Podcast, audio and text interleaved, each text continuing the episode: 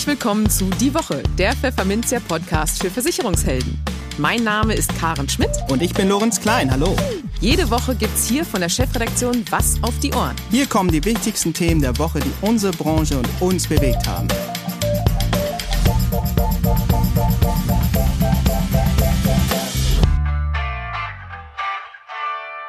Moin aus Hamburg und herzlich willkommen zu Folge 92 unseres Podcasts. Heute ist Freitag, der 10. Juni 2022. Und diese Themen haben wir heute für Sie. Wir sprachen mit Frank Gehrig und Carsten Mangels von der Unternehmensberatung Simon Kucher darüber, wie das Cross-Selling-Potenzial in der Versicherungsbranche stärker ausgeschöpft werden kann. In den News der Woche will der Wirtschaftsforscher Michael Hüter die Deutschen dazu anhalten, zwei Stunden mehr in der Woche zu arbeiten, um das Rentensystem zu retten den Schaden- und Unfallversicherern dürfte ein durchwachsenes Restjahr 2022 bevorstehen. Eine neue Studie zeigt, dass viele Frauen falsch vorsorgen. Und sowohl die BaFin als auch der GDV warnen vor Angriffen aus dem Netz. Und für unser Schwerpunktthema für den Monat Juni, Gesundheit, besprachen wir mit Abdul Kadir Chebi, Bereichsleiter Analyse bei der Ratingagentur Assecurata, wie er den Marktausblick für die private Krankenversicherung einschätzt. Im Gespräch. Dass es in Sachen Cross-Selling noch viel zu tun gibt für die Versicherungsbranche, zeigt sich an dieser Zahl besonders eindrucksvoll. 65 Prozent aller Kunden sind Ein-Produktkunden. Salopp gesagt, zwei Drittel aller Versicherten haben all ihre Policen schön verteilt auf eine ganze Reihe verschiedener Anbieter. Wie eine Studie der Unternehmensberatung Simon Kucher ergab. Was die Versicherer tun können, um mehr Ertrag aus einem Kunden zu ziehen, welche Rolle Versicherungsvermittler und Makler dabei spielen und worauf es bei einer kundenzentrierten Kommunikation ankommt, berichten Frank Gehrig und Carsten Mangels, Partner in der Global Insurance Practice von Simon Kucher, im nun folgenden Gespräch. Hallo Frank Gehrig und hallo Carsten Mangels. Schön, Sie im Podcast zu haben. Herzlich willkommen. Guten Tag, Herr Klein. Vielen Dank für die Einladung. Schönen guten Tag. Hallihallo. Ja, wir haben ein sehr spannendes Thema auf der Agenda. Es geht nämlich um die Frage, wie die Kundenbindung in der Versicherungsbranche gestärkt werden kann und damit anknüpfen, wie die Branche ihr Cross-Selling-Potenzial stärker ausschöpfen kann. Und wir starten auch gleich mal mit dem Stichwort Cross-Selling. Nur gut jeder fünfte Versicherungskunde hat den Großteil seiner Verträge bei einem einzigen Versicherer gebündelt, wie Ihr Unternehmen Simon Kucher über eine Studie herausfand. Warum ist das aus Ihrer Sicht überhaupt problematisch? Und für wen an der Stelle die Frage? Für den Versicherer, für den Kunden oder gar beide? Ja, vielen Dank für die Zusammenfassung, Herr Klein. Ähm, vielleicht fangen wir so an. Die meisten Versicherer sind eigentlich mit ihrer Cross-Selling-Rate unzufrieden. Und das nicht erst seit gestern, sondern eigentlich schon seit Jahr und Tag. Auch in den letzten Jahren, wenn man sich das anschaut, gibt es eigentlich nicht wirklich äh, Fortschritte, ganz minimale aber so richtig was tut sich nicht. Und das Ganze ist in der Tat paradox, weil nämlich 90 Prozent der Kunden, das sagt unsere Studie, eigentlich offen wären, ihre Verträge bei einem Versicherer zu bündeln. Aber die Versicherer bekommen das heutzutage ganz offensichtlich nicht hin. Und ja, das ist ein Problem. Es ist ein Problem für die Versicherer und es ist ein zunehmendes Problem. Und warum ist das so?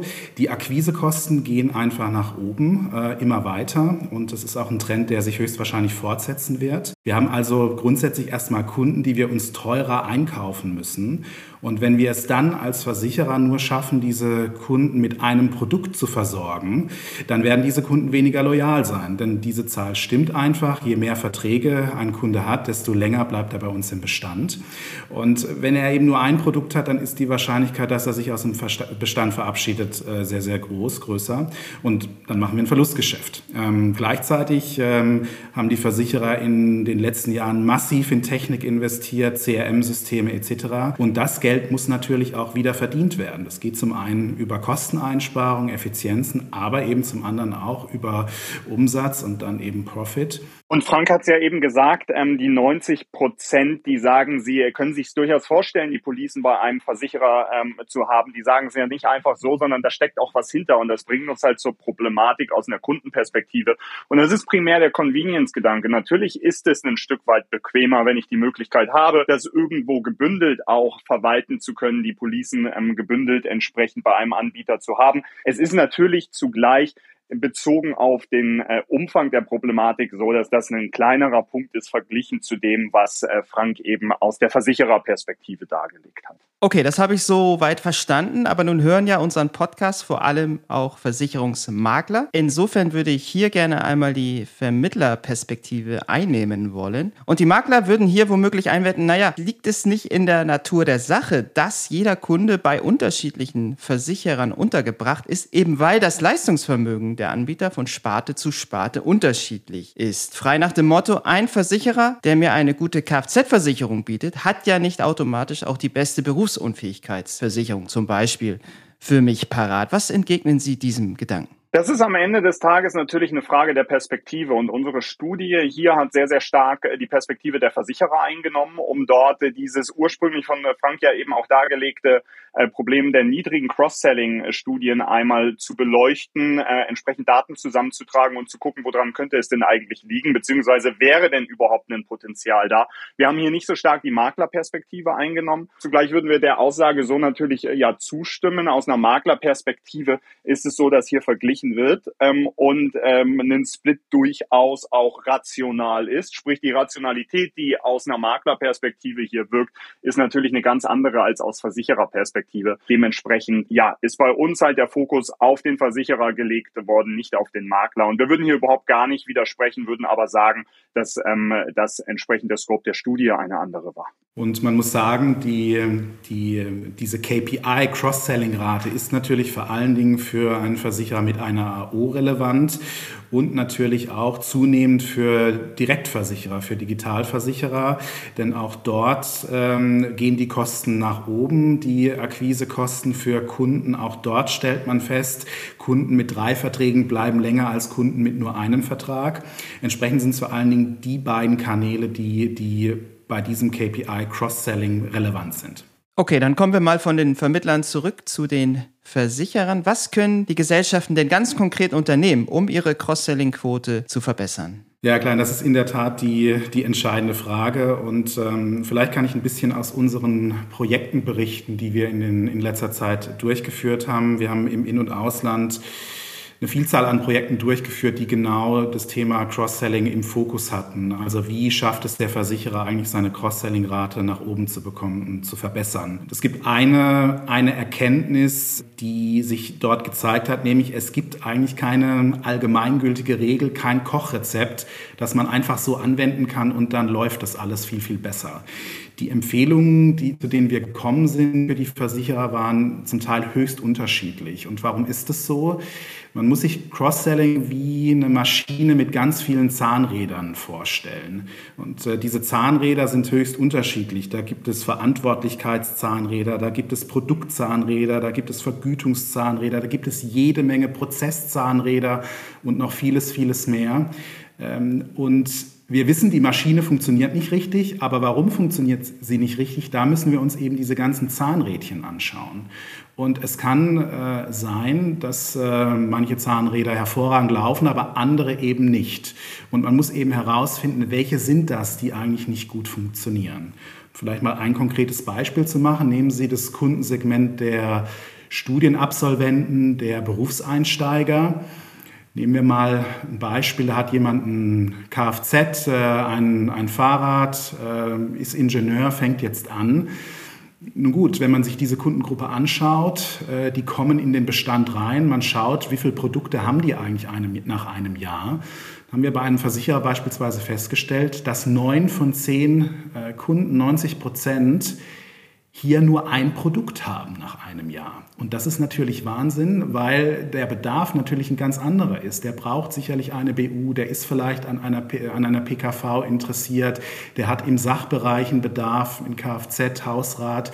Und dann kann es eigentlich nicht sein, dass wir in dem Fall nur ein Produkt verkaufen. Und da muss man sich halt in dem Beispiel mal anschauen, was passiert da im Beratungsgespräch. Sitzt der bei einem Spezialisten, der sich auf Vorsorge konzentriert und Sach nicht abdecken möchte, da keine Expertise hat, das damit sich nicht beschäftigen möchte? Wie sehen dann die Prozesse aus der Überleitung, damit dieser Kunde mit jemandem sprechen kann, der eben ihn zu sachgenauer beraten kann? Wie sieht es mit der Vergütung aus, die da, die da eine Rolle spielt? Also Sie sehen schon, das ist ganz, äh, ganz individuell und man muss sich das ganz genau anschauen, um wirklich die, die zu dem Pudelskern vorzudringen. Und dieses Bild der Maschine ist tatsächlich ein sehr, sehr gut passendes, weil die Komplexität extrem hoch ist und die Fragestellung natürlich auch mehrdimensional. Und Frank hat jetzt äh, recht viele Sachen äh, im Bereich des Neugeschäfts dargelegt. Es gibt aber natürlich auch viele äh, ja, Zahnräder, um in diesem Bild zu bleiben, die nicht im Bereich des Neugeschäfts liegen, sondern viel, viel mehr auch im Bestand. Sprich, ich habe den Kunden und was passiert denn eigentlich dann? Und ähm, da beobachten wir halt, dass, dass alle Häuser eigentlich eins gemein haben. Sie sagen, hey, wir haben eigentlich viel zu wenig ähm, Kontaktpunkte mit unseren Kunden, viel zu wenig Interaktion.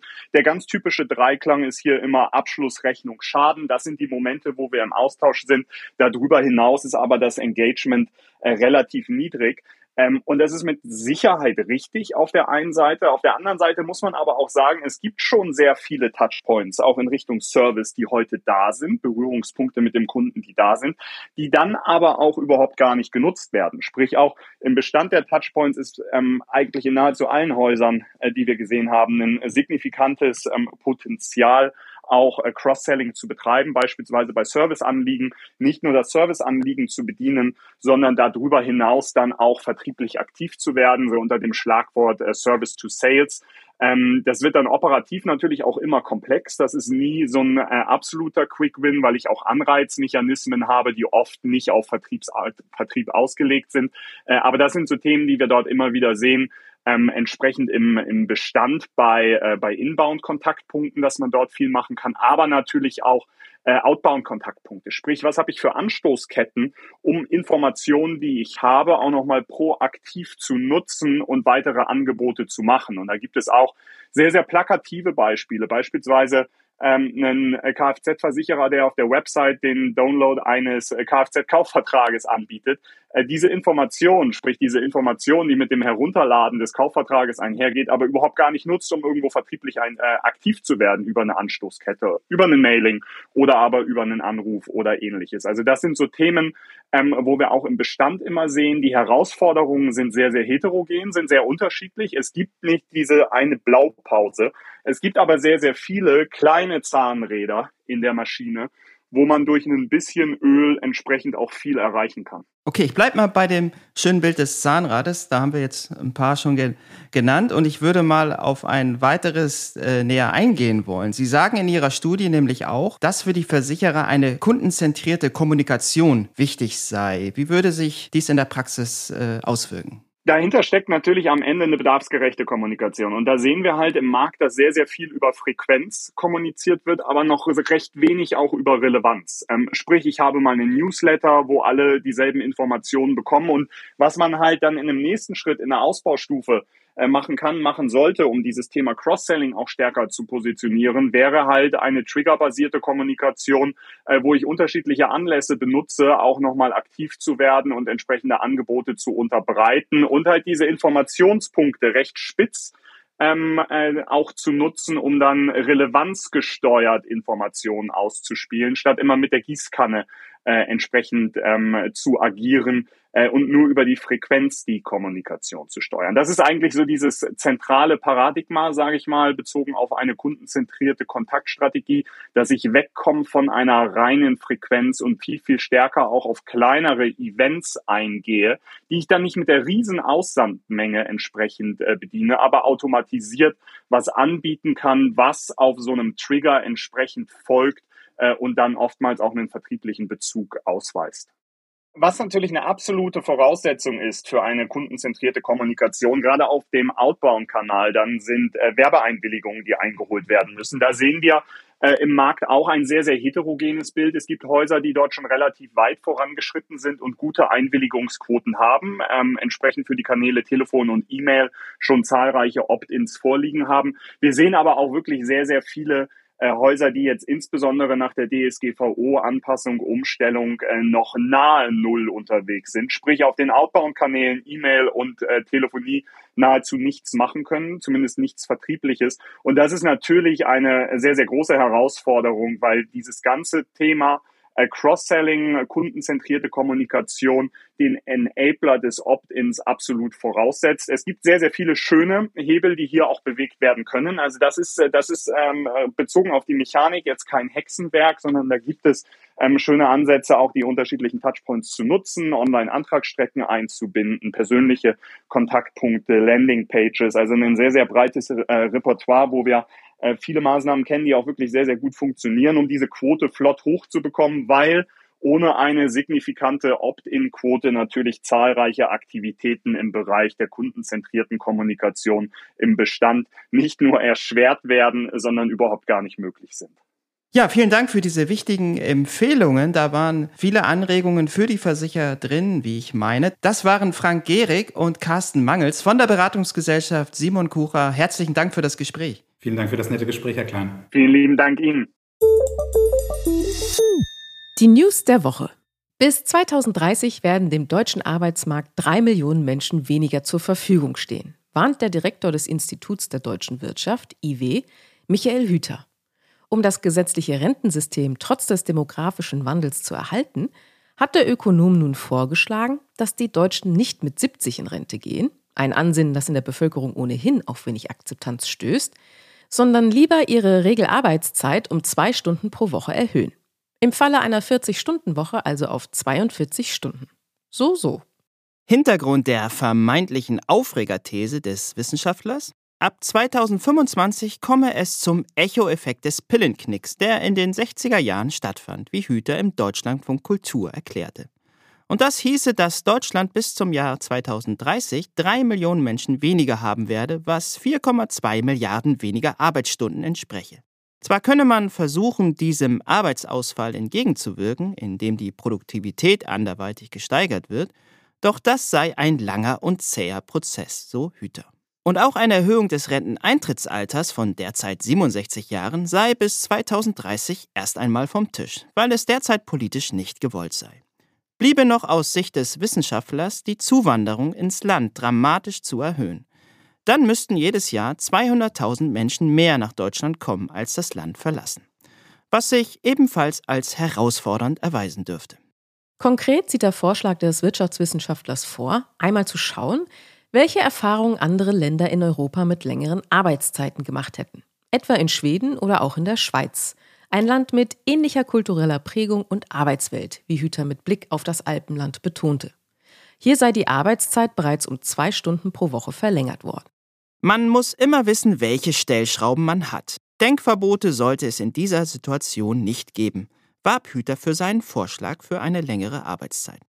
Zumal es sich dabei nicht um irgendeine Einsparmaßnahme handle, denn die zwei Stunden sollen den Arbeitnehmerinnen und Arbeitnehmern auch bezahlt werden, zu den gegebenen Löhnen. Das ist ja völlig klar, wie Hüter hinzufügte. Es habe in der Arbeitswelt noch nie ein so hohes Maß an Flexibilität gegeben, so der Ökonom weiter. Daher bleibe die Frage, ob man nicht auch ein bisschen über das Volumen nachdenken kann. Nun, man wird sehen, wie lange dieser Debattenbeitrag überdauern wird. Die Gewerkschaften haben jedenfalls schon einmal abgewunken. Die Analysten der Ratingagentur Assecurata haben am Dienstag ihren Ausblick auf die Versicherungsbranche für das laufende Jahr präsentiert. Kurz gesagt, allzu erfreulich ist der nicht. Und steigen dürften die Prämien vor allem in zwei ganz bestimmten Segmenten. Aber von vorn.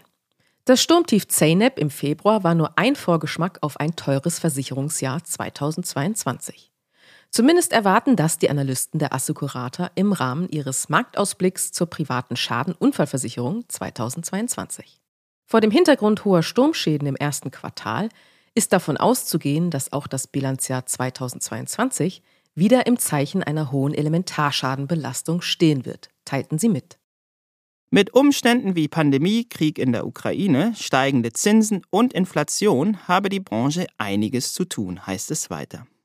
Die hohe Unsicherheit für die Unternehmen ergibt sich insbesondere daraus, dass die verschiedenen Einflussfaktoren zum Teil in Abhängigkeit zueinander stehen, teilweise aber auch gegenläufige Auswirkungen haben. sagte Dennis Wittkamp, Fachkoordinator Schadenunfallversicherung. Krieg, Rohstoffe, Preise, Wirtschaft, Zinsen. Am Ende hängt alles irgendwie zusammen. Bei Assecurata erwartet man daher, dass die von den Gesellschaften verdienten Beitragseinnahmen in diesem Jahr weniger wachsen als noch 2021, als sie um 2,2 Prozent anzogen. Parallel dazu treibe die Inflation die Schadenkosten in die Höhe. Beispiel Kraftfahrtversicherung. Diese blieb 2021 noch in der Gewinnzone, weil die Pandemie weiter dafür gesorgt hatte, dass die Menschen weniger Auto fahren und damit weniger Unfälle bauen. Allerdings seien auch die Spuren der Unwetter deutlich zu sehen, bemerkt Assecurata. Zusammen mit steigenden Preisen in den Autowerkstätten eine schwierige Mischung, die die Prämien wohl steigen lassen wird. Dazu Wittkamp. Die Schadenentwicklung in den Kaskosparten hat sich schon Anfang 2022 in leicht erhöhten Prämien niedergeschlagen. Zusätzlich dürfte die Inflation bei Ersatzteilen, die in der Regel nochmals deutlich oberhalb der normalen Inflation liegt, die Schadenbelastung der Versicherer weiter steigen lassen und somit Prämienerhöhungen am Jahresende erfordern. Parallel dazu schrumpfe der Markt erstmals seit langem, wie der Experte hinzufügt. In der Wohngebäudeversicherung zeigt sich eine teils gegenteilige Entwicklung. So dürften beim Verlustbringer von 2021 die Prämien, aber auch die Zahl der Verträge deutlich steigen. Das liegt einerseits an den steigenden Preisen in der Baubranche, andererseits an einer eventuell wieder hohen Zahl an Unwettern. Schon im ersten Quartal sei die Schadenslast hoch gewesen, das könnte auch für das Gesamtjahr gelten, so Assecurata. Mit 55 Prozent hat mehr als jede zweite Frau Angst vor Altersarmut. Das hat die Gotha-Versicherung im Rahmen ihrer Anlegerstudie 2022 herausgefunden. Zum Vergleich, nur 42 Prozent der Männer befürchten, im Alter einmal nicht ausreichend Geld zur Verfügung zu haben, um den gewohnten Lebensstandard zu halten. Eine sehr berechtigte Angst für Frauen, kommentiert die selbstständige Versicherungsberaterin Claudia Kanczynski die Ergebnisse. Das liege vor allem daran, dass Frauen bei der Karriere oft zurücksteckten, um sich um Familie zu kümmern, so die Expertin. Sie findet, für Frauen sollte es daher in der Beziehung einen finanziellen Ausgleich geben, der sie ausreichend absichert. Nur leider setzen viele Frauen nach wie vor auf die falschen Mittel zur Vorsorge, wie die Studie weiter zeigt. So steht das gute alte Sparbuch, trotz steigender Inflation, bei der Hälfte der Frauen auf Platz 1. Bei den Männern sind es nur 41 Prozent. Bei etwas risikoreicheren Geldanlagen wie Fonds sind Frauen mit 27 Prozent zurückhaltender als Männer mit 32 Prozent. Damit einhergehend zeigen sie eine deutlich geringere Risikobereitschaft. Während 50 Prozent der Männer bereit sind, für eine höhere Rendite auch ein größeres Risiko einzugehen, entscheidet sich die Mehrheit der Frauen mit 60 Prozent dagegen. Die Studie zeigt deutlich, Frauen sind sicherheitsorientierter als Männer. Mit 56 Prozent liegen sie hier sieben Prozentpunkte vor den Männern mit 49 Prozent. In den Augen von Claudia Kaczynski ist Sicherheit jedoch insbesondere eines, relativ. Viele haben gesagt, wie mutig von dir, dich mit 24 Jahren selbstständig zu machen, erzählt sie. Aber was war daran mutig? Wenn ich in der Anstellung bin, dann habe ich einen Arbeitgeber und der kann mich entlassen. Und weiter, wenn ich aber 3000 Kundinnen und Kunden habe, ist es sehr unwahrscheinlich, dass alle auf einen Schlag kündigen. Und genauso verhält sich das mit Fonds, so die Versicherungsexpertin. Ein Vorteil von Fondsinvestments ist die Diversifikation. Das bedeutet, dass Fonds gestreut in verschiedene Anlagen investieren. Ziel der Streuung in unterschiedliche Anlagen ist, das Risiko des Portfolios zu verringern. Und auch in Sachen Nachhaltigkeit haben Mann und Frau laut Studie unterschiedliche Präferenzen.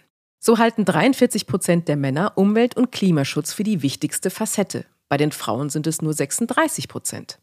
Sie tendieren stattdessen eher zur sozialen Gerechtigkeit mit 40 Prozent. Warum Frauen soziale Gerechtigkeit großschreiben, erklärt sich eigentlich von selbst, ist die selbstständige Versicherungsberaterin überzeugt. Der sogenannte Gender Pay Gap oder ein geringeres Einkommen durch Babypausen sind noch immer weit verbreitet. Zudem sind ein Großteil der Menschen in sozialen Berufen Frauen, die so die täglichen Ungerechtigkeiten hautnah miterleben.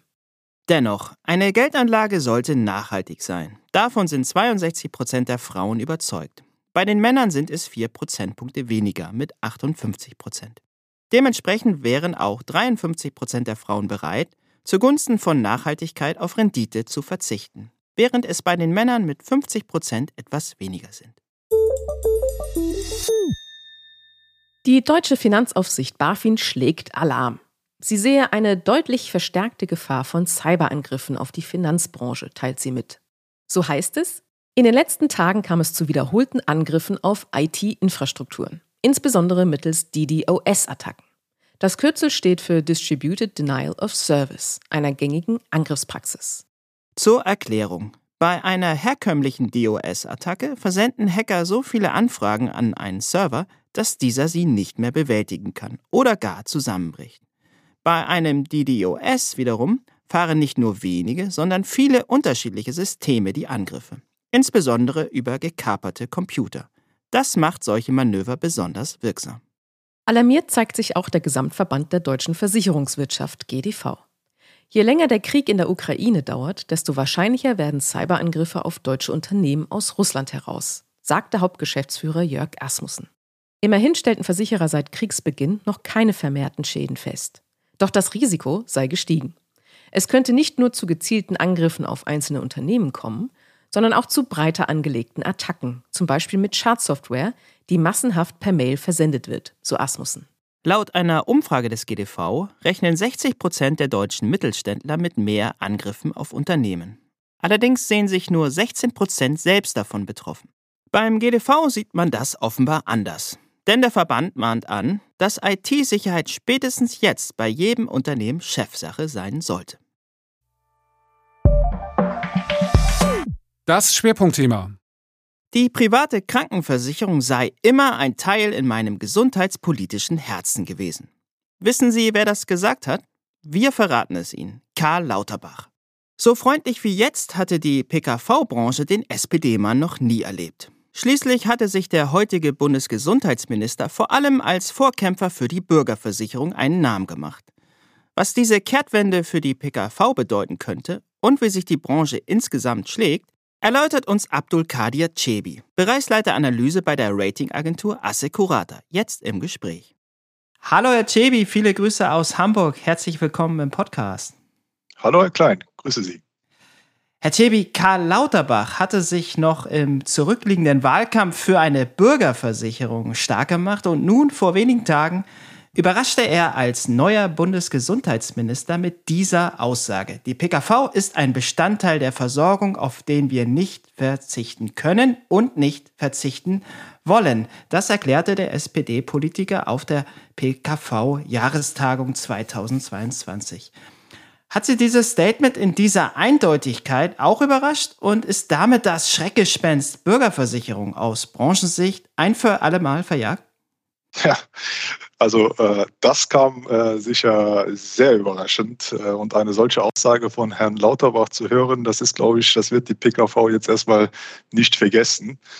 Ähm, denn mit solchen wohlwollenden Worten ähm, hat tatsächlich äh, im, im, Vorfeld niemand gerechnet. Äh, wenn man daran denkt, dass Herr Lauterbach ja im Prinzip immer das Gesicht war was als äh, äh, scharfer Kritiker äh, der PKV und, und Kritiker des, des dualen Systems äh, immer im Zuge der Diskussionen um etwaige Formen der Bürgerversicherung vor Bundestagswahlen immer wieder dann auch zutage trat, ist das durchaus ähm, eine sehr überraschende und äh, sehr positive Aussage, äh, die die, die Branche, denke ich, so mitgenommen hat und auch wohlwollend eben auch aufgenommen hat.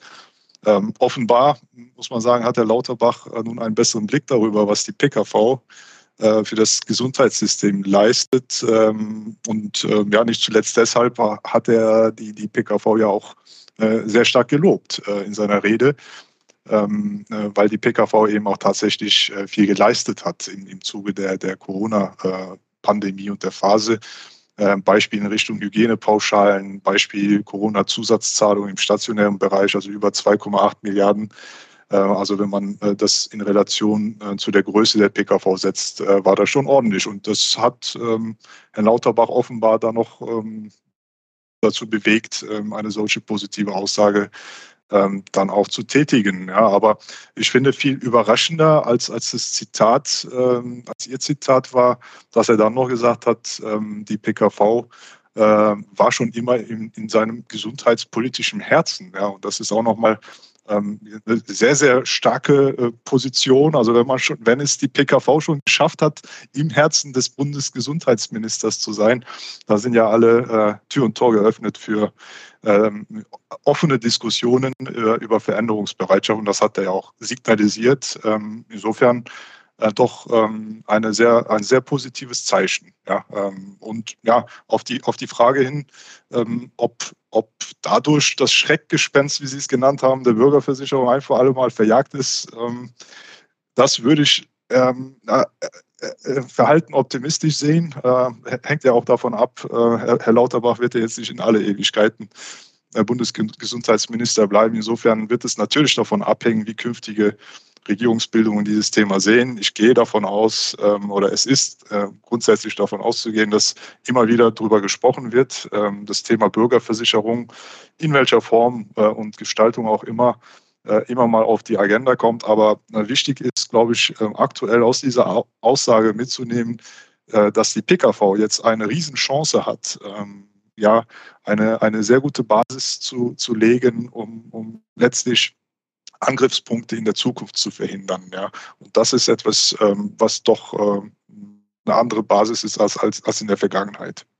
Okay, wir bleiben mal bei den positiven Aussichten. Da haben Sie jetzt ja auch schon ein bisschen was zu gesagt. Denn auch Ihr Kollege bei Assecurata, Alexander Kraus, konnte kürzlich im Assecurata Podcast mit einer ja überraschend erfreulichen Aussage, wie ich finde, aufwarten. Er sagte nämlich, dass sich die privaten Krankenversicherer aktuell in einer stabilen Sicherheitslage befinden. Können Sie unseren Hörerinnen und Hörern einmal darlegen, was zu dieser stabilen Lage der Branche beigetragen hat und wie sich diese eigentlich bemerkbar macht? Ja, kann ich sehr gerne machen. Ähm, die stabile Sicherheitslage, die mein Kollege Kraus festgestellt hat, basiert letztendlich auf einer äh, sehr soliden kontinuierlichen Entwicklung der PKV äh, Branche insgesamt, äh, was die Ertrags- und Sicherheitskennzahlen angeht, ähm, in den letzten Jahren. Sprich, die, die PKV-Unternehmen haben unterm Strich in den letzten Jahren es geschafft, ähm, in allen möglichen ähm, ja, äh, Szenarien äh, doch äh, ihre versicherungstechnischen oder geschäftlichen Ergebnisse ein Stück weit zu steigern, also aus dem Kerngeschäft äh, solide Ergebnisse zu erzielen und ähm, was nicht zu unterschätzen ist, trotz äh, des enormen Drucks äh, an den Kapitalmärkten äh, infolge der Niedrigzinsphase, die wir jetzt ähm, so, so langsam verlassen haben und in Richtung steigende Zinsen gehen. Aber wir hatten ja schon eine sehr lange Zeit eine Niedrigzinssituation und trotz dieser Situation haben es die PKV-Unternehmen unterm Strich immer wieder auch geschafft, die Kapitalanlageergebnisse kontinuierlich zu verbessern, sodass man eine sehr, sehr solide Basis aufbauen konnte, ähm, aus der man eben auch äh, schöpfen konnte in Richtung Kapitalausbau, also Eigenkapital zu stärken, was sich dann auch letztlich in den ähm, steigenden Eigenkapitalquoten gezeigt hat ähm, und auch nicht zu unterschätzen äh, in steigenden äh, Solvency 2 Quoten nach dem aktuell gültigen Aufsichtsregime. Äh, insofern sind das äh, positive Zeichen gewesen, macht sich aber auch ein Stück weit, ähm, was man neben diesen ähm, Sicherheits, klassischen Sicherheitszahlen eben auch noch mit berücksichtigen muss aus unserer Sicht, ist, dass, dass wir über 300 Milliarden äh, Alterungsrückstellungen äh, mittlerweile in der PKV vorfinden, was natürlich ein Fund ist im Sinne ähm, ja, der nachhaltigen Wirkung der Kapitaldeckung der PKV-Unternehmen. Ähm, von daher äh, wundert es mich nicht, dass äh, mein lieber Kollege Alexander Kraus äh, da diese Aussage getätigt hat und am Ende festgestellt hat, dass, dass wir eine sehr stabile Sicherheitslage ähm, vorfinden. Herr Tebi, lassen Sie uns jetzt mal versuchen, ein paar Zeichen zu deuten, die vielleicht nicht ganz so klar sind, bislang äh, noch nicht ganz so richtig zu deuten sind. Ähm, nämlich die Krankheitskosten. Bei den Krankheitskosten führte die Corona-Pandemie zu gegenläufigen Effekten in der PKV. Das sagte Herbert Schneidemann, Vorstandsvorsitzender der Deutschen Aktuarvereinigung, DAV, kürzlich. Er sagte, auf der einen Seite hätten die Corona-Behandlungen die Ausgaben erhöht, auf der anderen Seite wurden zahlreiche Behandlungen abgesagt oder verschoben. Das haben ja viele Bürgerinnen und Bürger am eigenen Leibe auch äh, gespürt. Die vermutlichen Folgen von OP-Absagen oder Verschiebungen zum Beispiel von Krebsbehandlungen werden wir erst in einigen Jahren sehen, prognostizierte Schneidemann. Ja, werden sich diese gegenläufigen Effekte aus Ihrer Sicht am Ende auch gegenseitig ja, neutralisieren oder werden die Leistungsausgaben in der PKV als Folge der Pandemie womöglich schon sehr bald deutlich steigen? Ja, das ist wirklich eine sehr spannende und wirklich sehr schwierig, äh, schwer zu beantwortende Frage. Ähm, sicher ist, dass die Kosten steigen werden. In welcher Höhe? Ähm, ob nun wieder auf dem Niveau wie vor der Pandemie. Da hatten wir Steigerungsniveaus von äh, vier bis fünf Prozent gesehen jährlich bei den Leistungsausgaben. Dann in der Pandemie deutlich weniger bei eins bis zwei Prozent. Ähm, ob das jetzt äh, wieder auf dieses Niveau kommt, weil eben Nachholeffekte eintreten, ähm, da gibt es sehr, sehr unterschiedliche Aussagen. Also wenn man mit den Unternehmen spricht, das ist auch tatsächlich von Unternehmen äh, zu Unternehmen, von Bestand zu Bestand unterschiedlich zu werten. Wenn man das mal für die Branche insgesamt äh, unterm Strich sieht, äh, sollte man schon damit rechnen, dass die Leistungsausgaben wahrscheinlich wieder anziehen werden. Nicht nur, weil ähm, äh, die, die äh, Nachholeffekte äh, eintreten, ähm, sondern auch ähm, Unsicherheit über die Folgewirkungen von Long-Covid. Das heißt, in der langen Frist kann da noch was kommen, was äh, man bis jetzt in den Zahlen vielleicht noch nicht so sehen kann. Äh, und natürlich nicht zu vergessen die steigenden Preise, die wir alle jetzt aktuell erleben, die sich letztlich auch im Gesundheitssektor niederschlagen werden, also in Richtung Medikamentepreise, Hilfsmittel, Behandlungsaufwendungen und so weiter. Das, das wird sich sicher ähm, in, in steigenden Kosten niederschlagen. Also davon äh, sollte man schon ausgehen. Da bringen Sie genau das Stichwort, was ich ähm, auch meiner nächsten Frage nochmal aufgreifen möchte, nämlich die Inflation. Ganz Deutschland spricht davon. Ähm, da geht es nicht nur um die Benzinpreise, vor allem natürlich in den äh, Zeitungen und in den Medien ist davon die Rede. Aber neulich hat eben auch die Deutsche Aktuarvereinigung nochmal gewarnt und gesagt, ja, dass diese deutlichen Preissteigerungen, die kommen auch natürlich bei den Versicherern an und auch in der PKV. Und da auch wieder ein Zitat, was ich mitgebracht habe.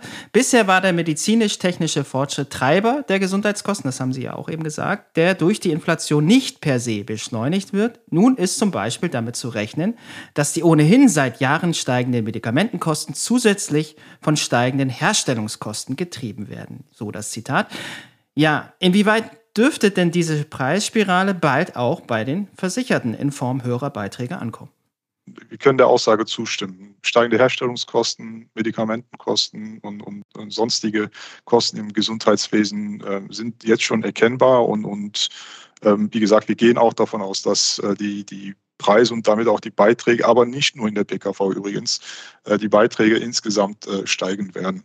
So, inwieweit kommt das jetzt bei den Kunden an? Was haben die Kunden äh, zu befürchten, in Anführungsstrichen? In der kurzen Frist muss man sagen, ist die Berechnungslogik der PKV so, dass es ähm, erstmal wahrscheinlich nicht so direkt erkennbar sein wird. Sprich, ich gebe mir ein Beispiel, ähm, wenn wir jetzt die kommende Beitragsanpassungsrunde 2023 uns mal anschauen, äh, dann wären die Grundlagen dafür, also die äh, Voraussetzungen, ob Beiträge überhaupt angepasst werden äh, dürfen, werden jetzt im Laufe des Jahres 2022 auf Basis der Leistungsausgaben 2019 bis 2021, also der letzten drei Jahre berechnet und ähm, nach, nach mathematischen Verfahren hochgerechnet, sodass man daraus ableitet, wie entwickeln sich diese Kosten.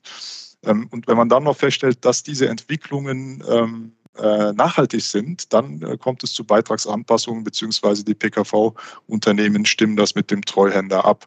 Jetzt haben wir äh, die Situation, ähm, wie wir eben auch erwähnt haben, 2020, 2021, die Corona-Jahre ähm, haben schon dazu geführt, obwohl an einigen Stellen die Leistungen gestiegen sind, dass unterm Strich die, die äh, Leistungssteigerungen nicht so hoch waren. Also relativ ruhige Jahre, die sich dann wiederum in dieser äh, drei Jahres rückwärtigen drei Jahresbetrachtung durchaus positiv ähm, ja, auswirken und insofern dafür sorgen, dass äh, vielleicht nicht überall Beitragsanpassungen erforderlich werden. Das heißt, in der kurzen Frist kann es durchaus passieren, dass die aktuell steigenden Preise nicht direkt äh, äh, zu Beitragsanpassungen führen, aber äh, in der mittleren und langen Frist wird, das, äh, wird sich das äh, durch, den, ja, durch diese zeitversetzte Wirkung in der Berechnungslogik wird sich das aus unserer Sicht schon niederschlagen und insofern dann auch für weitere Beitragsanpassungen ähm, oder zusätzliche Schübe äh, hier und da sorgen. Aber auch da muss man sagen, sind ähm, die Bestände der Unternehmen, der PKV-Unternehmen sehr, sehr unterschiedlich. Ähm, einige haben sehr junge äh, Bestände, die vielleicht nicht so hohe Ausgaben haben. Andere wiederum haben äh, große ältere Bestände. Das heißt, da wird es auch Unterschiede geben. Ähm, ja, wenn man das gesamt betrachtet, kann man schon äh, davon ausgehen, dass in der äh, mittleren bis langen Frist vermutlich erhöhte Leistungsausgaben zu erhöhten Beiträgen führen werden. Aber äh, man darf nicht vergessen, die Unternehmen werden in dieser Zeit, äh, wir haben ja eben auch festgestellt, ähm, stabile Ertragslage, stabile Sicherheitslage. Die Unternehmen werden auch Möglichkeiten haben, vor allem jetzt mit steigenden Kapitalmarktzinsen, äh, weitere Puffer aufzubauen, um Anpassungen abzumildern. Das heißt, ähm, die äh, Anforderung, dass Beiträge angepasst werden müssen durch erhöhte Leistungsausgaben, die wird da sein, mittel- bis langfristig, äh, aber auch ähm, auf der anderen Seite die Möglichkeiten der Unternehmen, diese Beiträge gezielt abzumildern, die werden sich auch äh, weiter erhöhen, weil die Unternehmen weitere ähm, Ergebnisse eben auch in ihre Rückstellungen packen können und somit dann auch letztlich im Sinne der Kunden, wenn es dann darauf ankommt, verwenden können. Insofern wird es spannend sein, ähm, wie die einzelnen Unternehmen sich dort bewegen und die PKV ähm, wird äh, nach wie vor, also das, das steht fest, die, die Beiträge werden, werden steigen. Also da, da kann man, äh, das war in der Vergangenheit so und das wird auch ähm, äh, nach Corona, äh, wenn Sie so wollen, der Fall sein. Ne? Die Frage ist ja auch immer, äh, was sind wirklich höhere Beiträge, wenn man sich die, die letzten äh, die langen Zeiträume mal anguckt, ähm, Beispiel jetzt im sogenannten Nicht-Beihilfesegment, also insbesondere Angestellte, dann hat man schon einen Wert von 4 Prozent äh, von, von Beitragsanpassungen, was völlig normal ist und, in, der Durchschnittsbetrachtung äh, über mehrere Jahre eben auch auftaucht. Das heißt, es wird Unternehmen geben, die diese 4 Prozent ähm, sicher übersteigen werden. Äh, es wird aber auch Unternehmen geben, die aufgrund der aufgebauten Puffer ähm, deutlich darunter liegen werden, sodass eben die einzelnen Unternehmen, beziehungsweise wenn man es noch genauer sagt, nicht nur die Unternehmen, sondern die einzelnen Tarife von Unternehmen äh, sehr unterschiedlich äh, von Anpassungen betroffen sein können. Das kann man so gesehen, äh, das nehmen Sie jetzt in Äußerungen vielleicht, hören Sie raus, das kann man nicht, leider nicht pauschal sagen. Abdul Kadir Chebi, Bereichsleiter Analyse und Bewertung von der Ratingagentur Assecurata. Herzlichen Dank für das Gespräch. Ja, sehr gern. Vielen Dank, Herr Klein.